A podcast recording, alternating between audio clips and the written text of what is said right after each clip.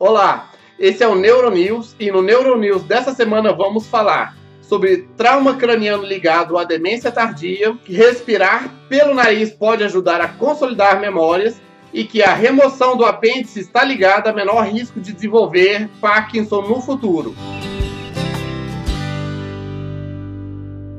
Olá, meu nome é William Rezende do Carmo, sou médico neurologista, fundador da Clínica Regenerate e no meu canal falo sobre neurologia geral, Parkinson, sono, dor, emoções e toda semana tenho Neuronews, na qual eu trago as últimas novidades da neurologia para você. Se inscreva no nosso canal, clique no sininho para receber as notificações dos últimos vídeos. No Neuronews dessa semana vamos falar sobre os últimos estudos que vieram mostrar como traumatismos cranianos estão ligados a desenvolvimento de demência tardia um estudo realizado na população da Suécia mostrou que pessoas que tinham traumatismo craniano e que eram acompanhadas ao longo do tempo, em média, quando se passava 17 anos, tinha uma chance de 1,54 vezes mais chance de desenvolver demência em relação a pessoas que não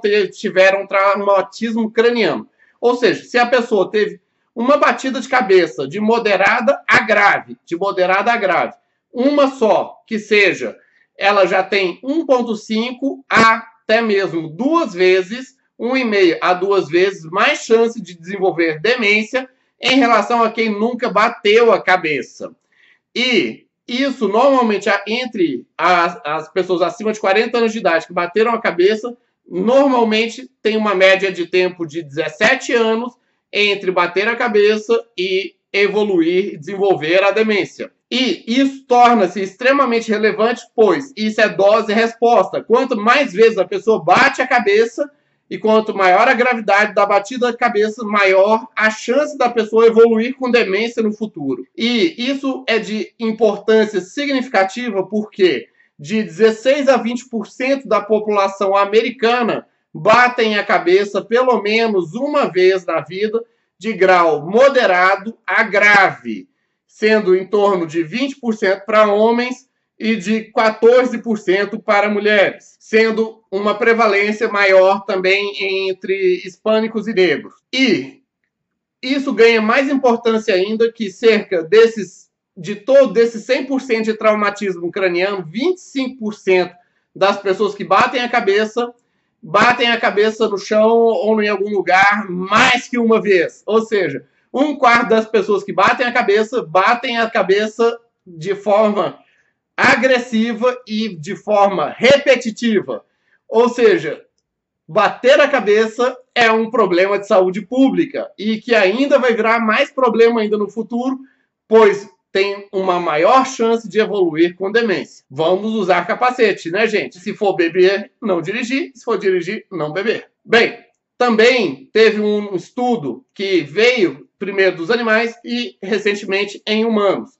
Em animais já tinha se percebido que é, ratos que eram feito uma forma de impedir a respiração pelas narinas, esses ratos tinham maior dificuldade de aprendizado de tarefas, seja labirinto ou tarefas outras que os cientistas dão em laboratório. Ou seja, só pelo simples fato de fazer o rato não respirar pelo nariz, ter que respirar pela boca, ele tem maior dificuldade de aprendizado de tarefas. E testou isso em humano. Foi um teste de memória olfativa, onde é, numa noite anterior, num, num dia, as pessoas faziam testes de cheiros vários cheiros, vinha, reconhecia, fazia os cheiros, e num grupo as pessoas dormiam com o pretendor do nariz para respirar pela boca, em outra pessoa dormia com uma queixeira, uma venda na boca para respirar obrigatoriamente pelo nariz.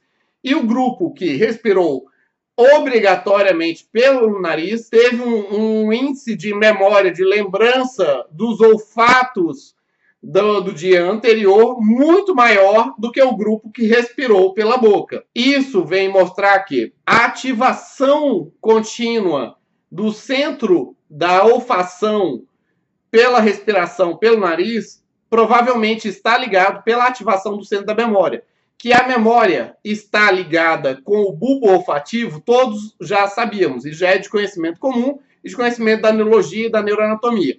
Mas o conhecimento novo é que, respirando pelo nariz, você tem uma contínua estimulação e ativação do bulbo olfativo e também a ativação do centro da memória, também em humanos. Isso vai dar abertura para novos experimentos e possivelmente para novas condutas. E especialmente em crianças que têm dificuldade de aprendizado e respiram só pela boca, torna-se de maior importância o tratamento para que elas respirem pelo nariz. O último estudo desse Neuronews é que a remoção dos apêndices de forma mais precoce na vida está relacionado com o menor risco de desenvolver Parkinson no futuro. Nesse estudo foi é, acompanhado mais de um milhão e meio de pessoas e o tempo de acompanhamento foi de 58 anos, ou seja, usou o banco de dados sueco que acompanhou a vida de várias pessoas e todas elas que removeram o apêndice e de quem não removeu o apêndice e comparou qual era a chance de desenvolver Parkinson naquelas pessoas que tinham o apêndice removido versus aquelas pessoas que não tinham o apêndice removido, mesmo seguindo anos e anos após a remoção do apêndice ou não. E viu que quem removeu o apêndice nos, nos primeiros anos de vida, ou de forma precoce na vida, antes dos 40, teve uma menor chance de desenvolver Parkinson futuro. Foi 20% menor a chance de desenvolver Parkinson em relação a quem não teve o apêndice removido. E essa remoção ainda foi maior em quem morou, na, quem viveu na zona rural. Em quem vivia na zona rural, essa redução foi em torno de 25%.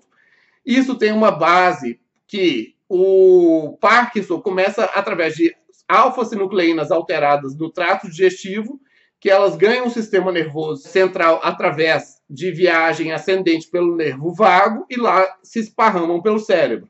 E que em vários apêndices já estudados, teve um, um estudo que estudou 48 apêndices, e lá viram uma abundante quantidade de alfa-sinucleína e uma abundante alfa-sinucleína truncada, que provavelmente facilita pegar a alfa-sinucleína anormal e acelerar o seu metabolismo e distribuição e expansão da alfa-sinucleína alterada que gera a doença de Parkinson. E esse estudo também mostrou, e teve outro estudo também na mesma linha, que mostrou que é, até mesmo que quem desenvolve doença de Parkinson, desenvolve a doença de Parkinson normalmente quatro anos depois, em relação a pessoas que têm o apêndice preservado. Ou seja, até mesmo quem vai desenvolver Parkinson, quem teve o apêndice removido, desenvolve também mais tarde. Ou tem menos chance de desenvolver, e quando desenvolve, desenvolve mais tarde também.